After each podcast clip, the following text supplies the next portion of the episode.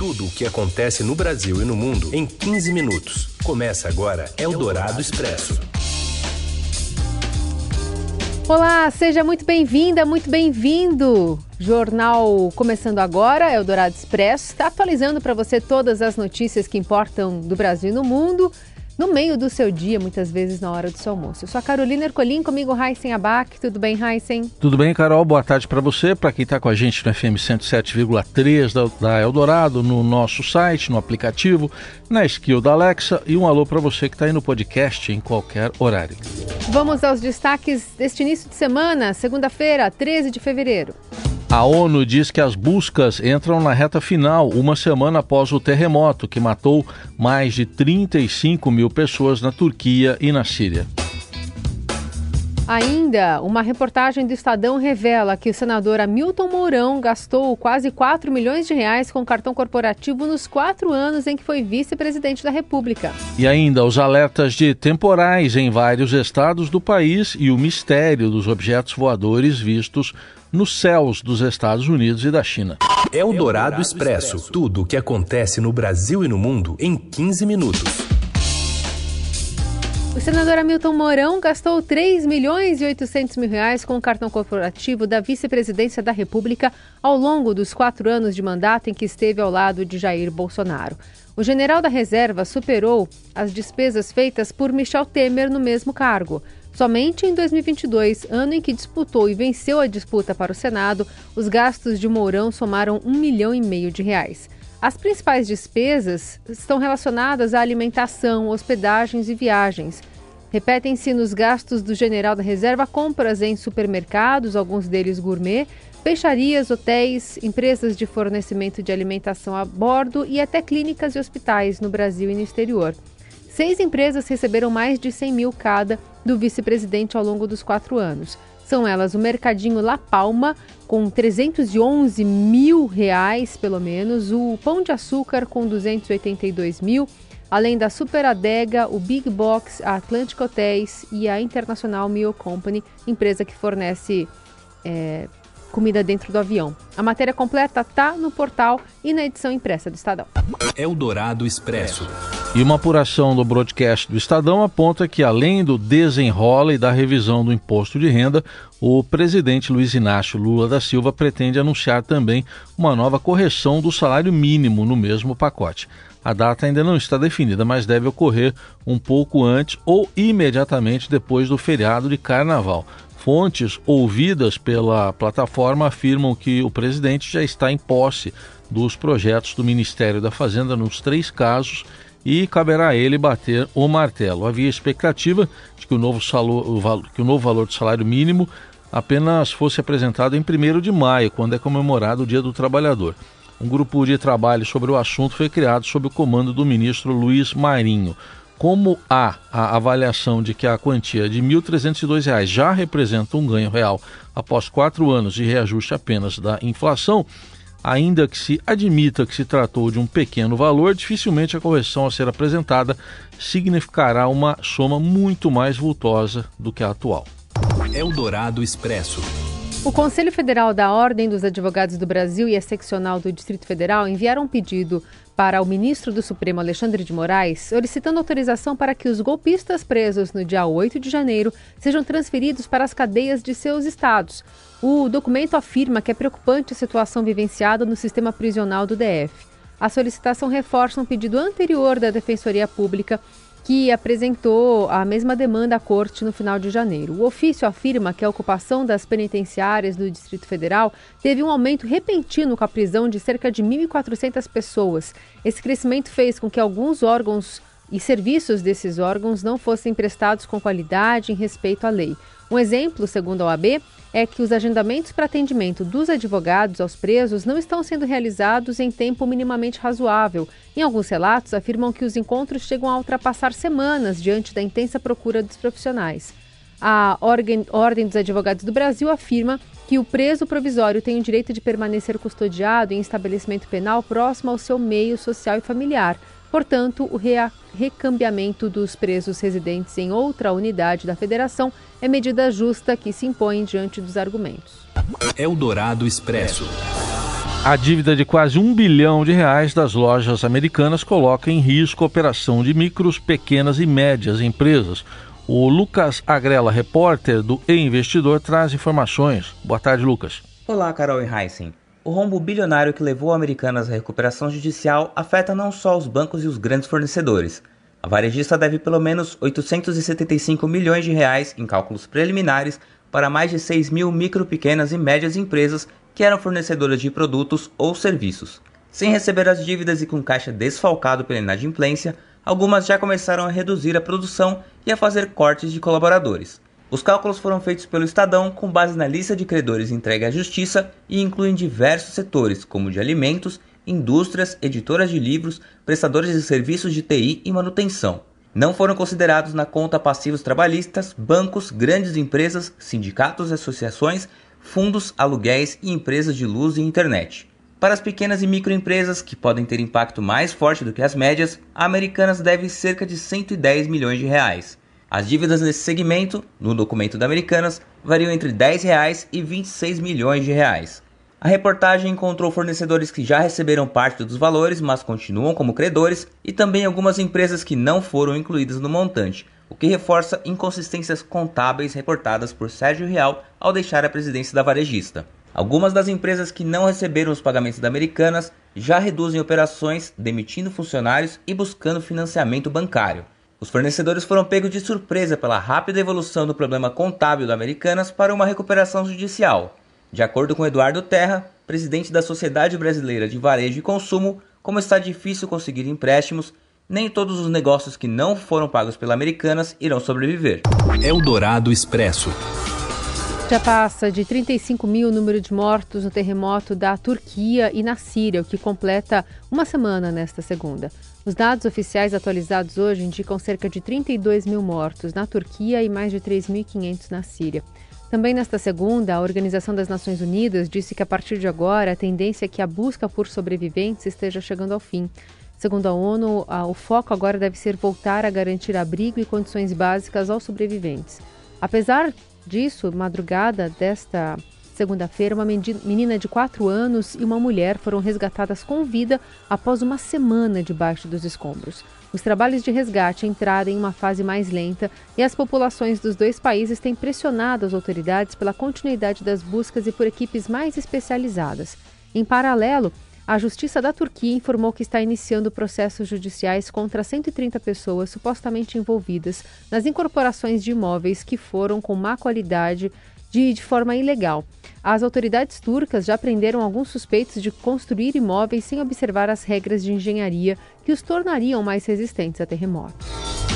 E autoridades do Pentágono e da inteligência americana estão tentando compreender o que são três objetos voadores não identificados sobre o Alasca, Canadá e Michigan, que caças americanos derrubaram com mísseis na sexta, no sábado e no domingo.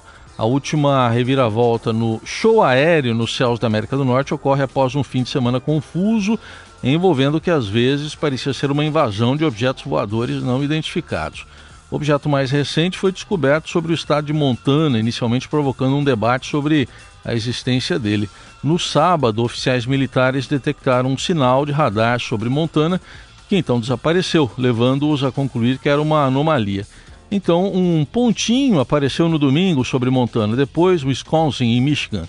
Assim que os oficiais militares obtiveram a confirmação visual, eles ordenaram que um F-16 o, derrubasse sobre o lago Huron. Há duas grandes questões em torno dos episódios: o que eram os objetos voadores e por que os Estados Unidos parecem estar vendo mais, de repente abatendo mais. Ainda não há respostas ainda não há respostas para a primeira pergunta. As autoridades americanas não sabem o que eram os objetos, muito menos seu propósito ou quem os enviou. Para a segunda, não está claro se de repente há mais objetos, mas o que é certo é que após a recente incursão de um balão espião chinês, os militares dos Estados Unidos e do Canadá estão hipervigilantes em sinalizar alguns objetos que poderiam ter sido autorizados a passar. Neste domingo, o general da Força Aérea dos Estados Unidos, Glenn Van, é, Herk, afirmou que não descarta nenhuma possibilidade ao ser perguntado se OVNIs derrubados por caças podem ter origem alienígena, comandante da Defesa Aeroespacial da América do Norte, participou de uma coletiva por telefone. I haven't ruled out anything at this point. We continue to assess potential threat unknown that approaches North America não descartou nada. E o objetivo, o objeto a, abatido ontem em Michigan, sobre o qual o general falou em coletiva, foi descrito por autoridades americanas como uma estrutura octogonal não tripulada. E houve um caso reportado também na China é, de um objeto voador não identificado, segundo as autoridades chinesas. Você ouve Eldorado. As melhores músicas, os melhores ouvintes. Eldorado. Você ouve Eldorado Expresso. De volta com o Eldorado Expresso, as notícias que importam no meio do seu dia.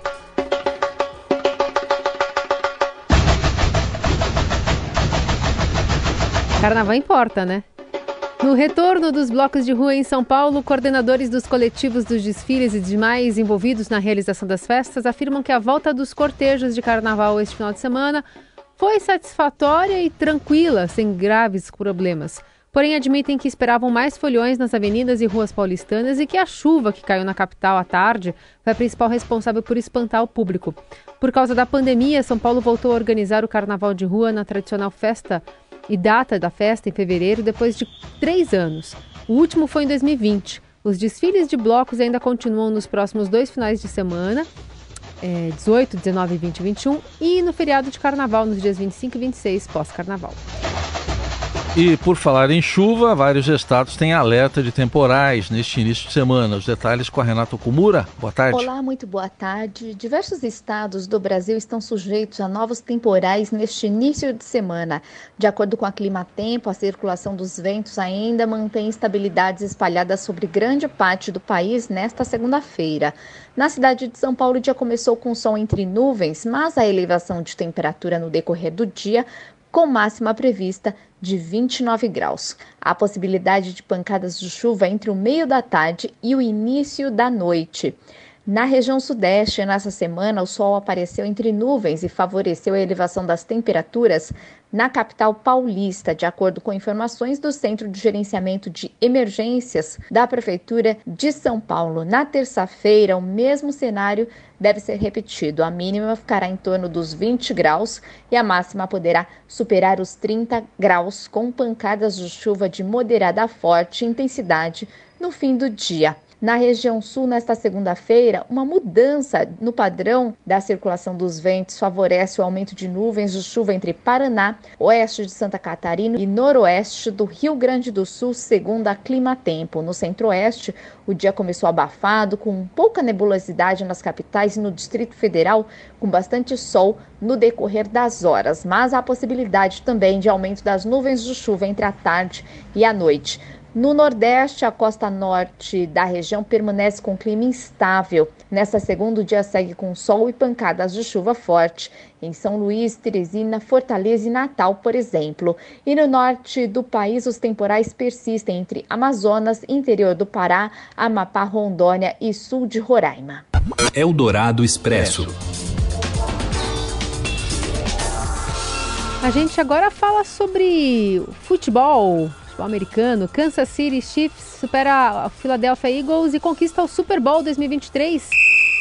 Fala mais, Robson Morelli. Olá, amigos. Hoje eu quero falar de uma modalidade que cresce entre os brasileiros. Estou falando do futebol americano. Ontem teve a grande final, Super Bowl, final do futebol da NFL entre os Chiefs e o Eagles. O Chiefs de Mahomes acabou campeão numa partida bem disputada, numa partida bacana. Os americanos adoram, passam o dia inteiro falando, vendo as coisas do futebol, da decisão. Esse Super Bowl é o grande momento, inclusive, da televisão americana. Paga-se muito bem pelos minutos, segundos de exposição de qualquer marca durante o jogo e foi uma partida emocionante, como tem sido nas últimas edições O brasileiro tem gostado do futebol americano, tem acompanhado. Uma recente pesquisa do ano passado informava que o Brasil já tem 33 milhões de pessoas que se dizem fãs do futebol americano. É bastante gente, o futebol da bola oval. O nosso negócio é com os pés, é outra coisa, mas é uma modalidade que cresce. Então, Super Bowl final, Chiefs campeão,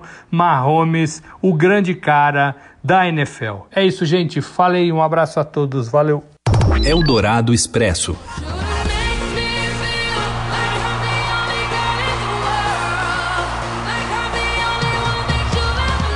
É, mas o intervalo também foi bom. O retorno de Rihanna aos palcos após sete anos não marcou apenas a carreira da artista, mas também a história dos intervalos do Super Bowl.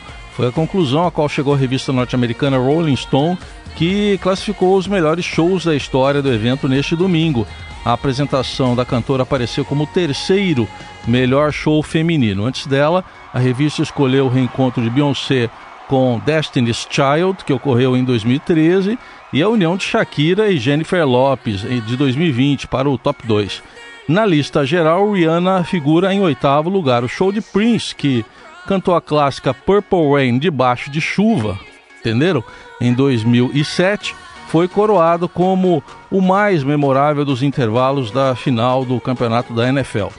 A apresentação de Rihanna no Super Bowl foi marcada por clássicos da cantora e pela confirmação de uma segunda gravidez. A artista apresentou canções icônicas como Umbrella e até um remix brasileiro de Rude Boy.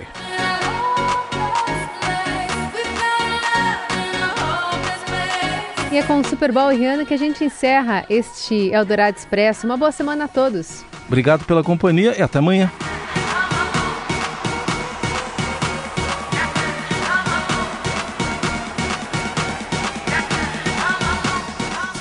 Você ouviu Eldorado Expresso tudo o que acontece no Brasil e no mundo em 15 minutos.